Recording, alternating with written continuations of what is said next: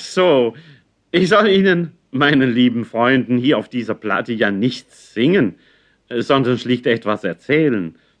Aber das, werden Sie verstehen, fällt mir als Sänger gar nicht so leicht.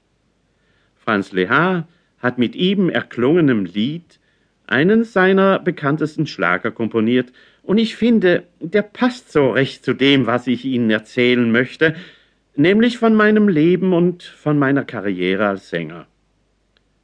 Wer findet nicht das Leben lebenswert, wenn er im Leben Glück hat und das Ziel erreicht, das er sich irgendwann in seiner Jugend gestellt hat? Eigentlich bin ich von Kindesbeinen an ein Optimist gewesen, und ich fand immer das Leben lebenswert, auch dann, wenn das Ziel, was mir vorschwebte, sich änderte und schließlich ganz etwas anderes herauskam, als ich mir vorgestellt hatte. Also gehen wir vorerst ein halbes Jahrhundert in der Zeitrechnung zurück.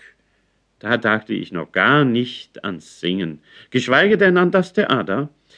Vielmehr zerbrach ich mir auf der Polytechnischen Hochschule den Kopf, wie man schnellstens Chemieingenieur wird, um draußen in der weiten Welt Zementfabriken, Bierbrauereien, Käsefabriken oder Schokoladefabriken bauen und einrichten zu können.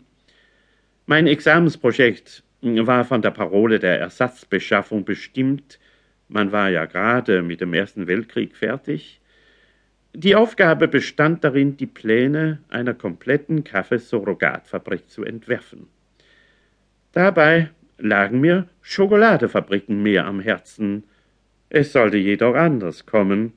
Die Schokolade schmolz mir stattdessen direkt von den Lippen.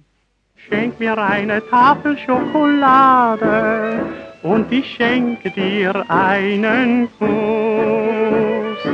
Ach, ich schwärme so für Schokolade, mal für bitter, mal für Milch und mal für Nuss. Schenk mir eine Tafel Schokolade, denn du weißt ja ganz genau, noch als jede Schokolade schmeckt der Kuss von einer süßen kleinen Frau. Süßer noch als jede Schokolade schmeckt der Kuss von einer süßen kleinen Frau. Nicht, dass Sie jetzt glauben, ich fing als Schlagersänger an, nein.